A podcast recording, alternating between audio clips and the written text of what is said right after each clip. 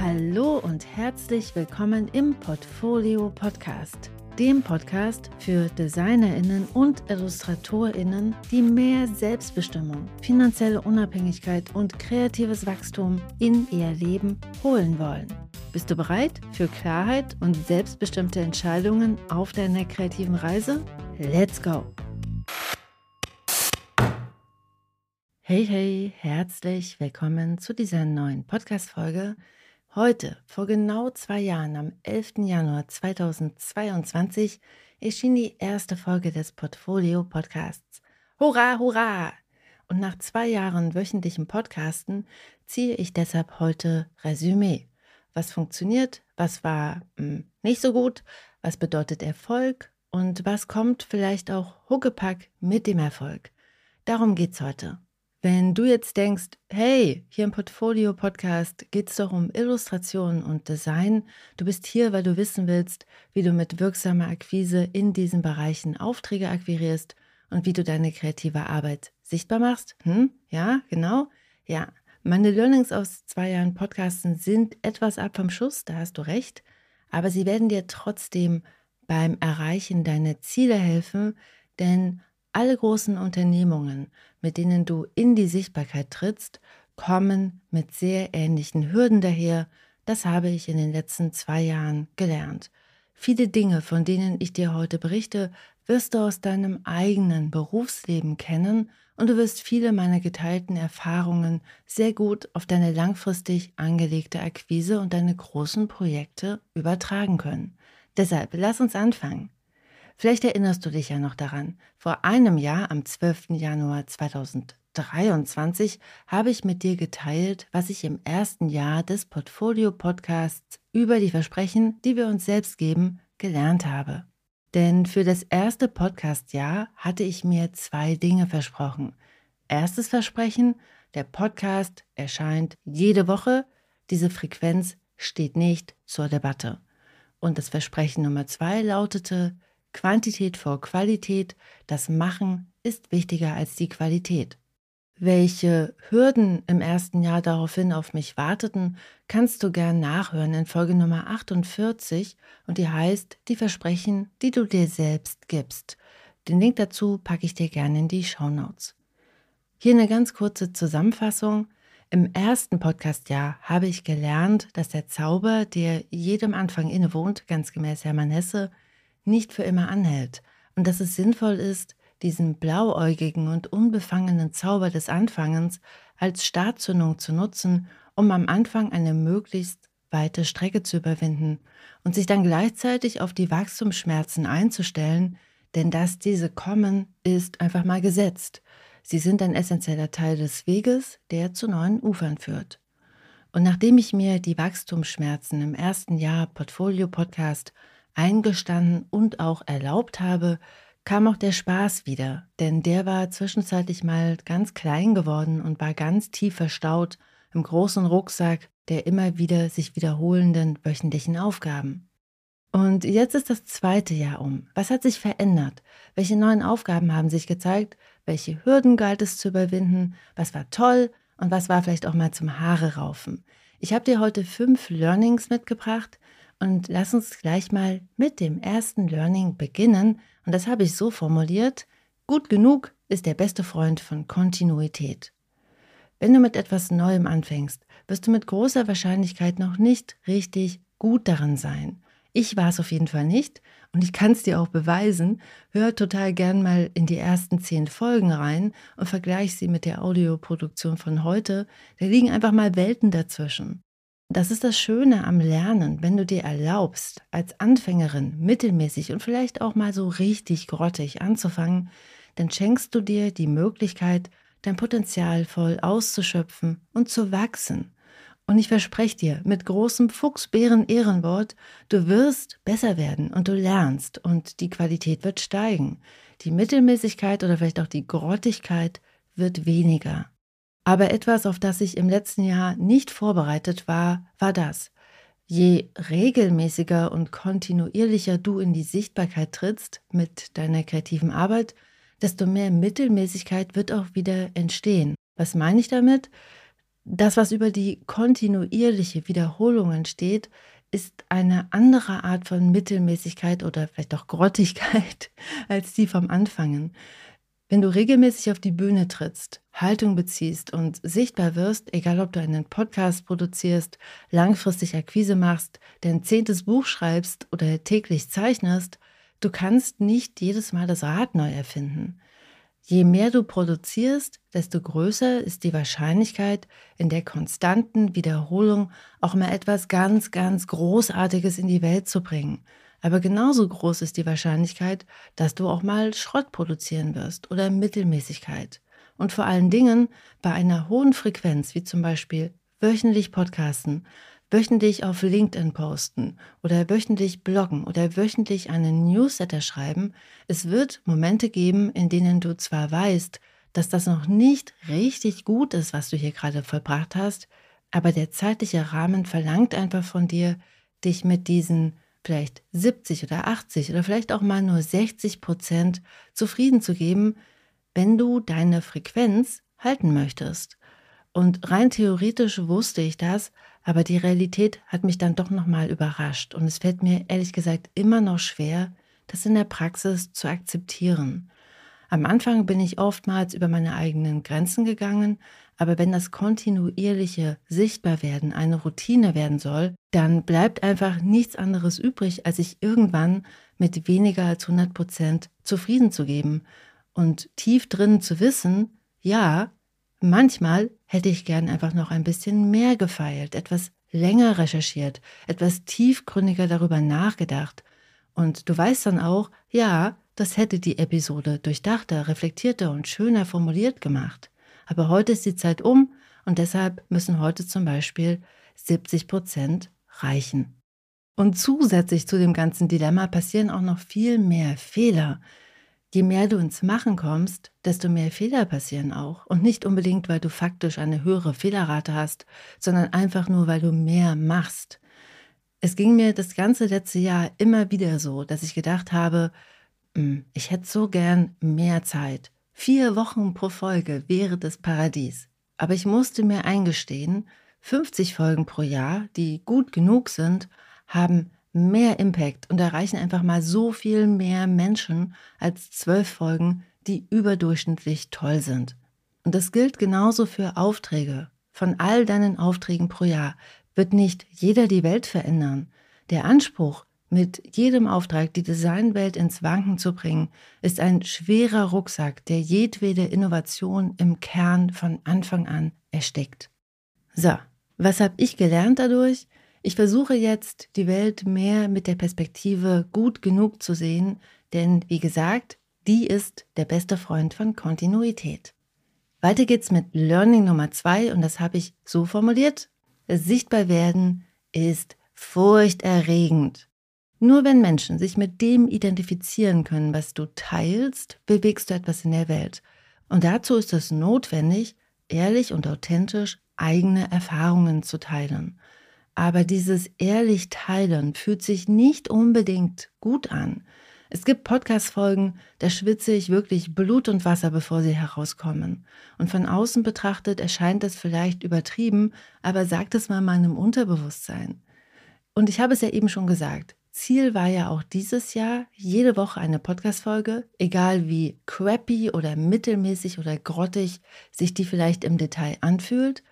Erstaunlicherweise fühlen sich die meisten Podcast-Folgen, also auch die, die ich am Ende wirklich, wirklich mag, beim Machen crappy und grottig an. Und das habe ich dieses Jahr gelernt. Beim Machen gibt es dieses Tal der Tränen, das durchschritten werden möchte. Und in diesem Tal gibt es diese vielen Stimmen, die rufen, Buh, Bäh, ganz schlecht, aufhören, sofort. Aber nach jetzt fast 100 Folgen weiß ich, dass diese Stimmen und das unangenehme Gefühl, das sie auslösen, dazugehören und dass es vorbeigehen wird. Es ist einfach nur so ein Zwischenschritt. Es ist eine ganz normale Phase im kreativen Prozess. Interessanterweise ist mir dieses Jahr aufgefallen, dass ich gerade zu den Folgen, bei denen ich vorneweg am meisten zweifle und das größte Muffensausen habe, sehr oft besonders herzerwärmende Nachrichten erhalte. Also Menschen besonders intensiv oder besonders persönlich berührt habe.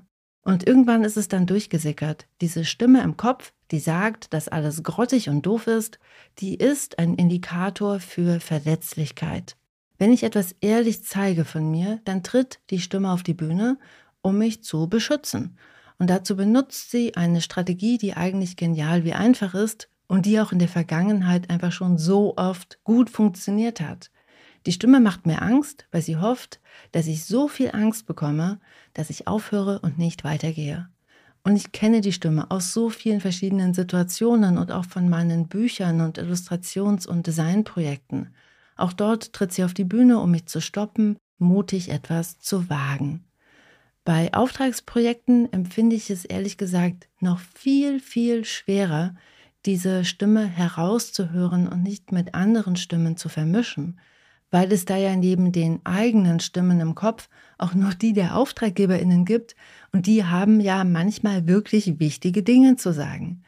Deshalb ist es hier noch einmal so viel wichtiger, ganz genau auseinander zu sortieren, wer hier eigentlich was sagt und nicht die eigenen Bremsen im Kopf auf das Gegenüber und die Auftraggeberinnen zu projizieren. Deshalb sind eigene freie Projekte so wertvoll, eben nicht nur, weil sie uns helfen, Dinge in die Welt zu bringen, die uns wichtig sind und zu experimentieren ohne oder mit nur sehr wenigen wirtschaftlichen Limitationen.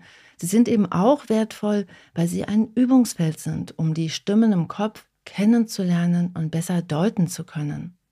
Ich für mich habe mir dieses Jahr erlaubt, die Stimme wahrzunehmen als ein Indikator dafür, dass ich mich hier gerade besonders ehrlich und authentisch zeige. Und dieses Reframing macht einen großen Unterschied. Und ich versuche auch, Freundschaft zu schließen mit der Stimme, indem ich sie respektiere und auch nochmal kurz überprüfe, ob die Stimme vielleicht sogar in Teilen recht hat. Und damit meine ich nicht, dass sie recht hat, dass das, was ich hier gerade schreibe oder mache, grottig ist. Ich überprüfe einfach nur kurz, wie viel ich von dem, was ich hier gerade ehrlich von mir teile, wirklich auch öffentlich teilen möchte. Und manchmal nicht oft, aber manchmal nehme ich bestimmte Teile auch wieder heraus, weil sich authentisch zeigen ja nichts mit Nackigmachen zu tun hat und es gibt einfach eigene Grenzen, die aus guten Gründen da sind und die gilt es zu respektieren. Und was habe ich daraus gelernt? Sichtbar werden ist furchterregend und lohnt sich trotzdem. Ja, genau. Okay, weiter geht's mit Learning Nummer drei und das habe ich so formuliert, wir können nicht wirklich alles haben. Über das Modell der kreativen Seele und deren kreativen Identitäten habe ich ja schon oft gesprochen hier im Podcast. Das Modell habe ich in meinem Buch Die gute Mappe entwickelt. Und im Modell der kreativen Seele gibt es einmal dich in deiner ganzen Fülle und Komplexität und mit all deinen Talenten und Stärken und Expertisefeldern. Und dann gibt es die kreativen Identitäten. Das sind Teilaspekte der kreativen Seele, also von dir strategisch bewusst ausgewählte und präzise definierte Facetten oder auch Personas. Und das sind deine Angebote, die du deinen Kundinnen anbietest. Dieses Modell hilft dir also als kreative Person, verschiedene und klar definierte Angebote auszusprechen und mehrere Märkte gleichzeitig zu bespielen. Es ist also ein Versprechen, dass du als Illustratorin und Designerin nicht nur eine Sache machen brauchst, sondern mehrere deiner Leidenschaften zum Beruf machen kannst und dass du trotz dieser verschiedenen Standbeine wirksame Akquise betreiben kannst. Wenn du lernen willst, wie das geht, dann lade ich dich ganz herzlich in die Portfolio Akademie ein. Das ist ein Online-Programm für Illustratorinnen und Designerinnen, wo du genau das lernst. Den Link dazu packe ich dir in die Show Notes. Das Modell der kreativen Seele hat sich wirklich auch bewährt. Es funktioniert. Trotzdem hat es eben auch Grenzen. Und diese haben oft mit Zeit zu tun. Und das habe ich dieses Jahr gespürt. Denn dein Marketing auseinander zu sortieren und ganz genau zu entscheiden, zu wem du was sagst, braucht vom Prinzip nur eine klare Strategie. Aber wenn nicht genug Zeit für alles da ist, ist das Einzige, was hilft, Prioritätensetzung und Fokus. Und das musste ich mir im letzten Jahr auch eingestehen. Denn parallel zum Portfolio-Podcast habe ich auch die Portfolio Akademie aufgebaut, mein Online-Programm, in dem IllustratorInnen und DesignerInnen sich nachhaltig positionieren, um mit ihrer kreativen Arbeit angemessen Geld zu verdienen und gleichzeitig eben auch eine Strategie entwickeln, wie sie mit den eigenen Interessen und Stärken etwas in der Welt bewirken und Sinn in ihrer Arbeit finden. 2021 ging es los und 2023 war das erste Jahr, in dem die Portfolio Akademie wirtschaftlich gut funktioniert hat.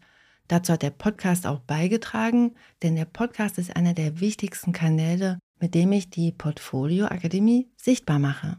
Und die Portfolio Akademie und der Portfolio Podcast gehören deshalb zusammen, hört man ja auch am Namen. Ich verstehe den Podcast als einen Marketingkanal, aber eben auch als eine weitere Unterstützung für meine PALis, also die IllustratorInnen und DesignerInnen, die gerade durch den Positionierungsprozess der Portfolio Akademie durchgehen. So kommen zum Beispiel viele Podcast-Themen direkt aus den Live-QAs und den Coaching-Calls der PA und das Ganze befruchtet sich also gegenseitig. Aber dieses Jahr gab es eben auch mehrere Momente, in denen ich einfach zu viele Dinge gleichzeitig auf dem Schreibtisch hatte und deshalb auch Nein sagen musste, zum Beispiel zu Aufträgen, die ich wirklich, wirklich gerne gemacht hätte. Einfach weil klar war, wenn die PA läuft und der Podcast produziert werden möchte, dann schaffe ich das nicht einfach alles parallel. Und das zu akzeptieren war nicht einfach. Es hat sich angefühlt wie ein Abschied weil das ist ja auch mal so eine Realität. Bei Aufträgen abzusagen bedeutet ja oft auch, dass diese Kundinnen mit großer Wahrscheinlichkeit so schnell nicht wieder anfragen werden. Aber es hilft dir nichts. Gerade die Neins werden noch einmal so viel wichtiger, wenn du viele Dinge gleichzeitig wuppen möchtest. Einmal falsch Ja gesagt und schon verliert alles, also deine kreative Seele mit den verschiedenen kreativen Identitäten insgesamt an Kraft. Auf meiner Jahreszieleliste steht deshalb Nein sagen zu Aufträgen, die den Status quo erhalten und Wachstum verzögern. Was habe ich dadurch gelernt? Wir können gleichzeitig wirklich viel haben, aber eben nicht alles. Allerdings kann ich mit bewussten Entscheidungen selbst bestimmen, was mehr werden soll. Und hier noch mal eine kurze Randnotiz. Die Portfolio Akademie öffnet übrigens bald wieder ihre Türen, genau genommen Ende Februar 2024. Wenn du diesmal mitmachen möchtest, um wirksame Akquise zu machen, besser zu dir passende Aufträge zu akquirieren und um deine großen Ideen in die Welt zu bringen, dann trag dich gern jetzt schon einmal in die Warteliste ein, ganz unverbindlich unter www.diegutemappe.de slash pa p wie Portfolio und a wie Akademie. Okay, und weiter geht's mit Learning Nummer 4. Es geht nicht immer bergauf, manchmal stagniert es, und manchmal geht es auch wieder ein Stück bergab. Bei großen Projekten, die über mehrere Jahre laufen, ist nicht nur das kontinuierliche Weitermachen schwierig. Eine ganz große Gefahr ist das zu früh den Glauben an die Sache verlieren. Das zeigt sich bei mir oft in aufregend neuen, spannenden und ganz faszinierenden Ideen, was ich alles noch so tun könnte. Und im letzten Jahr habe ich gelernt, wie wichtig es ist, hier nicht auf den Zug der neuen Idee aufzuspringen, sondern ganz kontinuierlich und vielleicht auch ein bisschen langweilig weiterzumachen. Denn, na klar, es ist erst einmal viel leichter, wieder mit etwas Neuem anzufangen.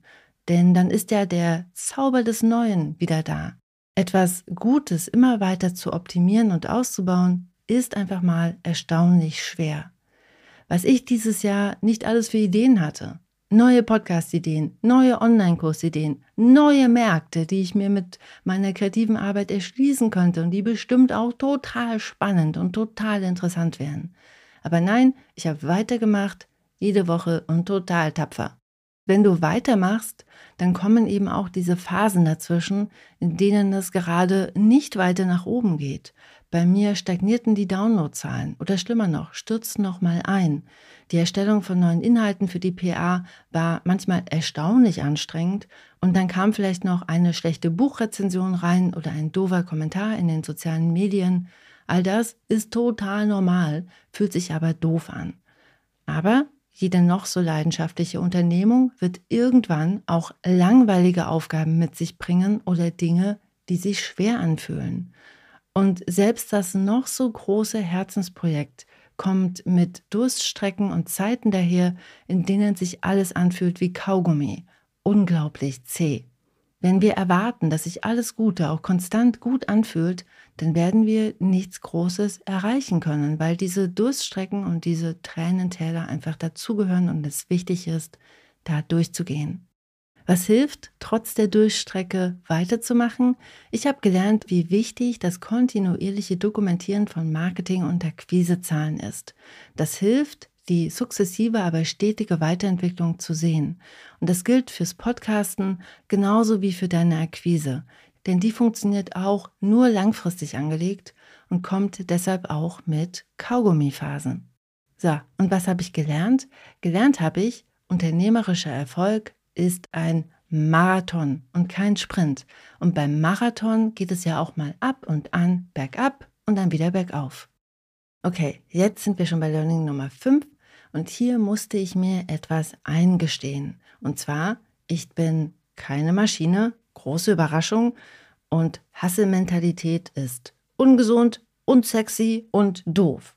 Im zweiten Jahr des Portfolio-Podcasts bin ich mit vielen Aufgaben schneller geworden, habe aber auch Dinge ausgebaut, weshalb am Ende mehr Aufgaben pro Woche auf meinem Schreibtisch lagen.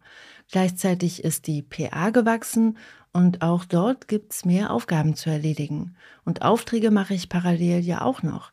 Und aktuell bin ich Solopreneur, das heißt, ich bin die Einzige hier, die alles wuppt. Vom Podcast zu den Live-Calls in der PA und der Betreuung der Community bis hin zur Buchhaltung und meiner eigenen Akquise für meine Illustrations- und Designleistungen. Ich habe kein Team und deshalb ist es eigentlich auch überhaupt nicht verwunderlich, dass beim zweiten PA-Launch im Herbst 2023 mein Freund, der Körper, irgendwann zu mir gesagt hat, mm, mm, mm, mm, mm. jetzt ist mal zu viel. Ich habe das erste Mal in meinem Leben ausgewachsene Panikattacken bekommen und war einfach mal total erschöpft.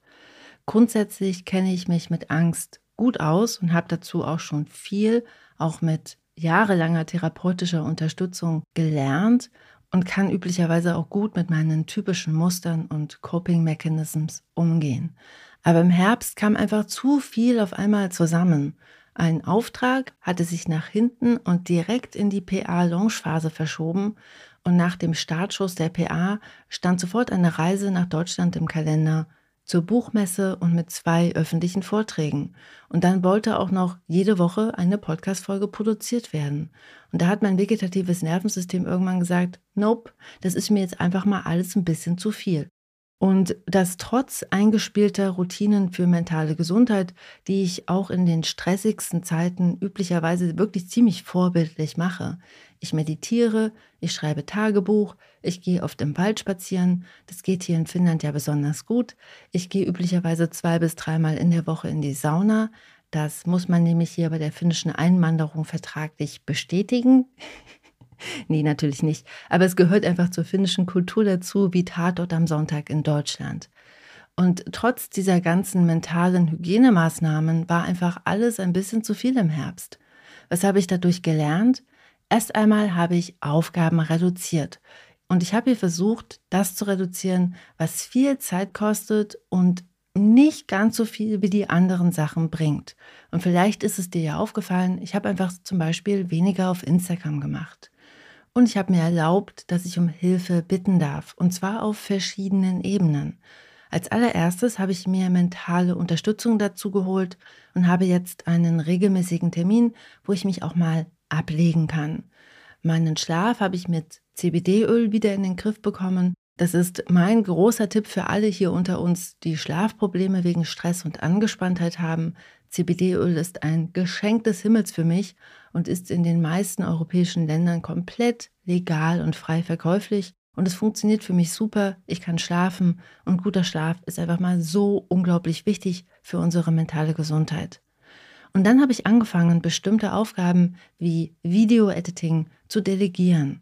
Das ist nicht einfach für mich, aber gleichzeitig war es eine große Entlastung und hat sich auch, das hat mich überrascht, großartig angefühlt, dass ich das jetzt tun kann und dass ich Menschen in meinem Netzwerk habe, denen ich vertraue, die Expertise haben und wo ich einfach mal weiß, dass sie einen sehr, sehr guten Job machen.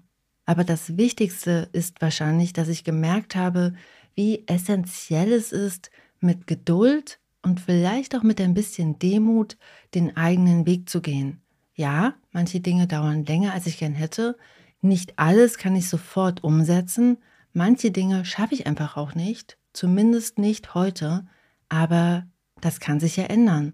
Und es ist auch okay und nicht nur okay, sondern essentiell, Pausen einzulegen, gerade die kleinen alltäglichen Erfolge wirklich bewusst zu feiern und darauf zu vertrauen, dass alles schon so gut ist, wie es gerade ist. So, das sind meine fünf Learnings, hier nochmal ganz kurz zusammengefasst. Gut genug ist der beste Freund von Kontinuität. Learning Nummer zwei, sichtbar werden ist furchterregend und lohnt sich trotzdem. Learning Nummer drei, wir können gleichzeitig viel haben, aber eben nicht alles. Allerdings kann ich mit bewussten Entscheidungen selbst bestimmen, was mehr werden soll. Dann Nummer vier, unternehmerischer Erfolg ist ein Marathon und kein Sprint. Und Nummer fünf, ich erlaube mir, mit Geduld, Dankbarkeit und mit Demut meinen Weg zu gehen und diesen zu respektieren. So, und deshalb jetzt mal die Frage an dich. Hast du heute etwas gehört, was dich überrascht hat? Und wenn ja, was und warum hat es dich überrascht? Und hier noch eine ganz kurze Bitte zum Schluss. Wenn dir die heutige Folge gefallen hat, dann schenke doch bitte fünf Sterne auf Apple Podcast oder auf Spotify oder teile sie mit deinen FreundInnen. All diese Sachen helfen dem Podcast wirklich sehr, mehr kreative Menschen zu erreichen. Und ich danke dir von Herzen dafür.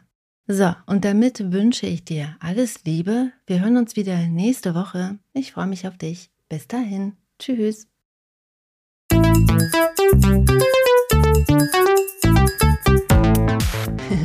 Wow, du bist immer noch da. Du bist der Knaller. Ich freue mich sehr, dass du dir die Podcast-Folge bis hierhin angehört hast. Hier nochmal der Hinweis, du findest alle Links in den Show Notes. Auf meiner Seite www.diegutemappe.de findest du noch weitere, auch viele kostenlose Ressourcen, um dich besser aufzustellen, um dein Portfolio zu überarbeiten und um damit dann einfach mehr Aufträge zu akquirieren. Deshalb schau dich da gerne mal um und wenn dir die Folge geholfen hat, dann freue ich mich sehr, wenn du sie bewertest und ihr ein paar Sterne schenkst oder noch besser, sie einfach Kolleginnen und Freundinnen weiterempfiehlst, dann haben deine Freundinnen vielleicht auch ein paar Aha-Momente und du unterstützt damit gleichzeitig auch den Podcast.